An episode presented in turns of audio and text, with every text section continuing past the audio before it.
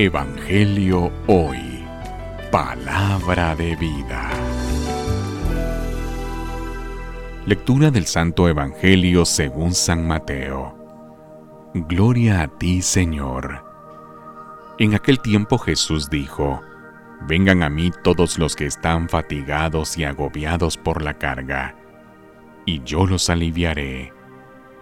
Tomen mi yugo sobre ustedes y aprendan de mí, que soy manso y humilde de corazón, y encontrarán descanso, porque mi yugo es suave y mi carga es ligera. Palabra del Señor. Gloria a ti, Señor Jesús. Evangelio hoy. Palabra de vida.